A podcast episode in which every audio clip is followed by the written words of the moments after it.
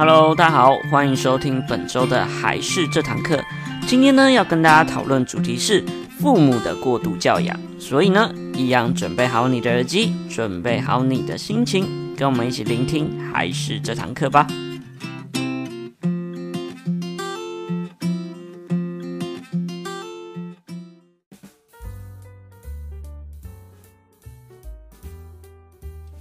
Hello，大家好，我是还是的木须，那欢迎你收听本周的还是这堂课。今天呢，最主要要跟大家来聊一聊有关于过度教养的部分。那今天会聊这个话题，最主要的原因就是最近有看到一些戏剧的部分啊，一些剧啊，很多都是在讲说有关于父母的一些过度教养，导致小朋友后续的一些反抗啊，或者种种的问题等等。那其中有一个呢，最令我印象深刻，就是小朋友啊，他每天就被各式各样的一些课程所压，压到喘不过气来。然后他的概念就是，他非常喜欢，小朋友非常喜欢音乐，然后对音乐也非常有兴趣。所以说呢，父母亲知道，诶，他非常喜欢音乐，所以就特别安排了非常多各式各样的音乐课给他。例如说有一些钢琴的啊，有一些乐理啊，不一样的乐器啊，等等，就是各种各式各样有关于音乐的，都全部丢给他。那父母的角色就会觉得说，哎，好像只要是音乐相关的，哎，丢给他，他应该都会有兴趣吧？这样，那认为小朋友都应该可以接受，就是父母亲所给予他这样满满的爱，跟满满的各种资源，以及父母亲满满都是为了孩子好的这种心情。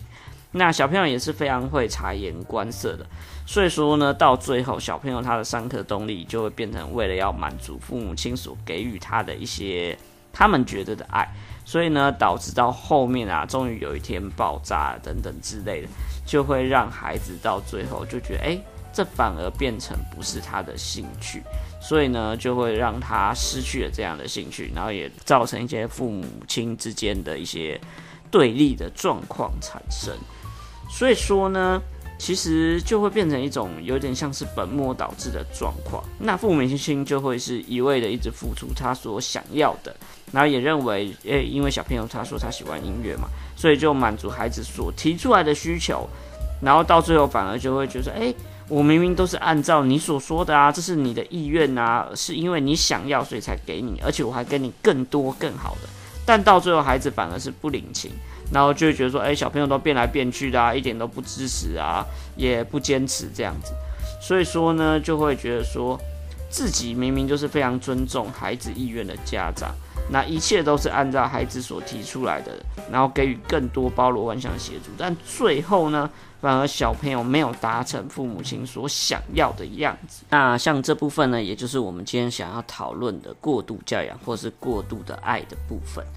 那其实有学者有提出啊，就是像我们现在二十一世纪的教养方式啊，很多父母的方式都是太在意小朋友是不是能够成功，所以呢就把养小朋友当成是一种形式上面的一些像是产品开发的这种概念，不断的给予一些所需要的资源，然后就是太重视成功与否这件事情，所以会导致这种过度教养的状况层出不穷。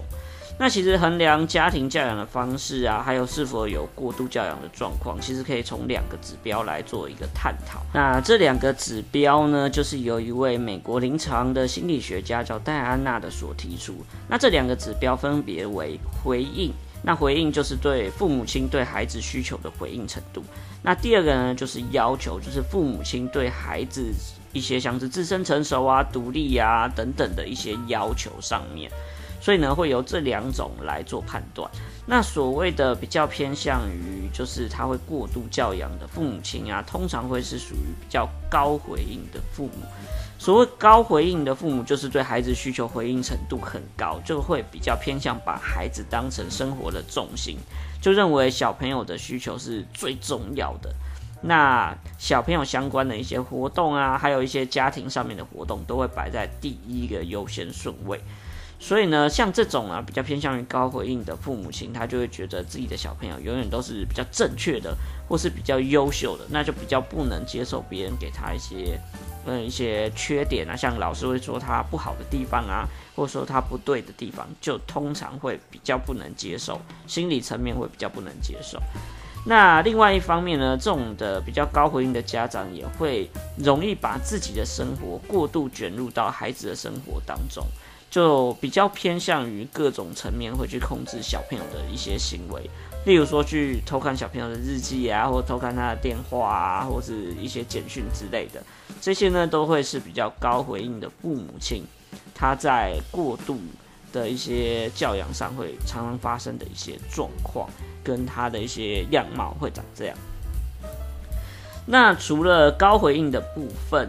之外呢，那高要求的父母亲，就是第二个，就是对于一些小朋友的自身独立比较高要求的父母亲，也通常会产生这种过度教养的状况。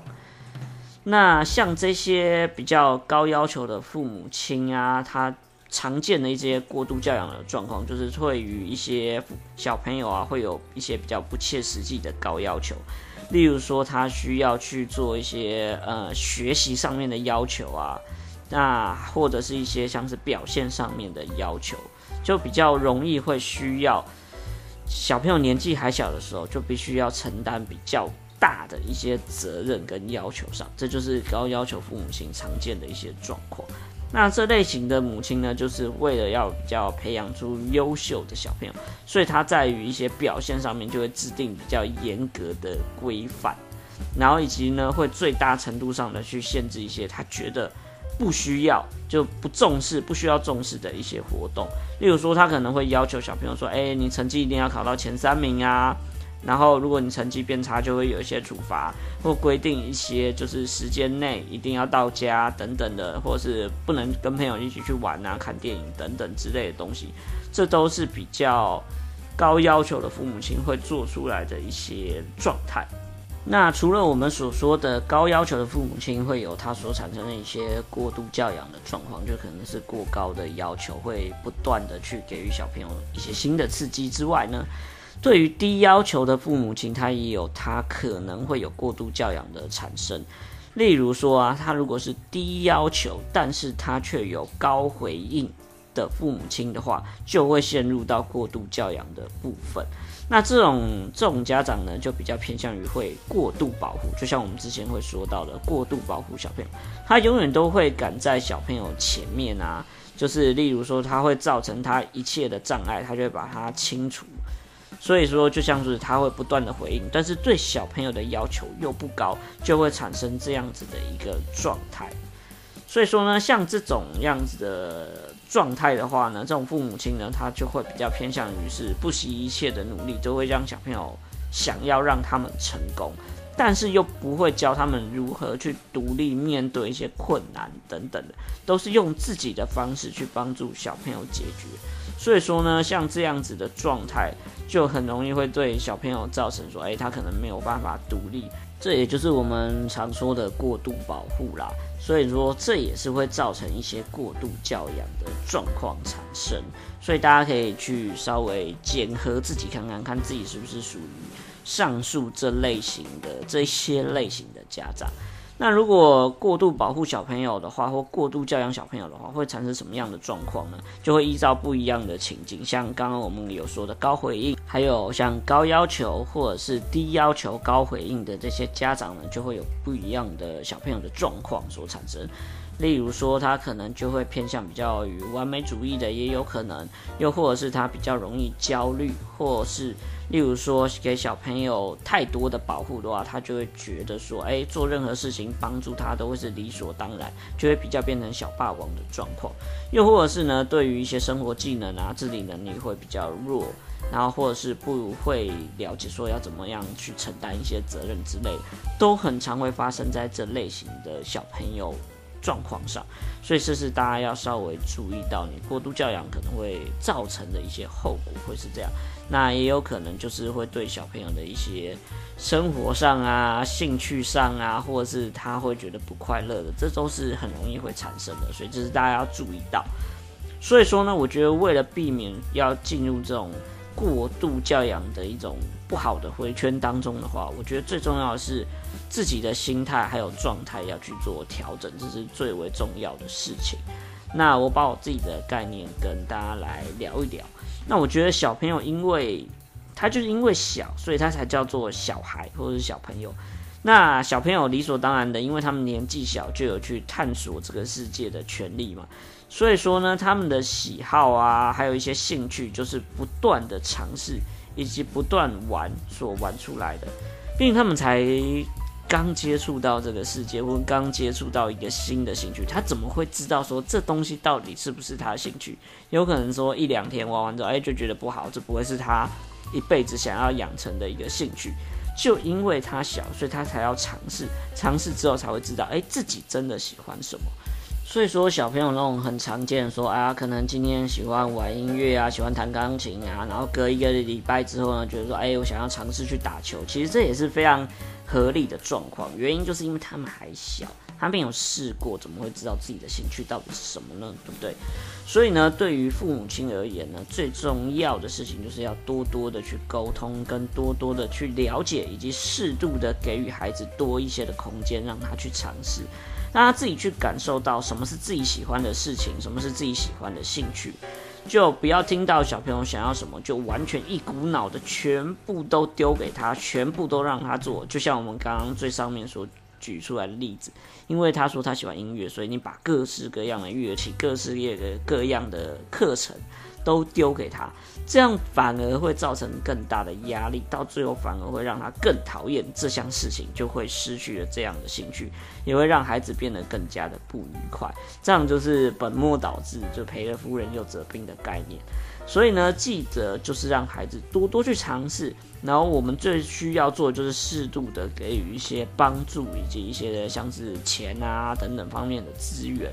那选择的权利最终还是在小朋友身上，所以我们要做的就是有原则的协助，这就是比较重要的事情。所谓有原则，就是你可能要有一个拿捏的程度，不要一昧的一直给予小朋友，那也不是一昧的一直纵容小朋友做他想做的事情，而是要依照小朋友不同的状态去做调整。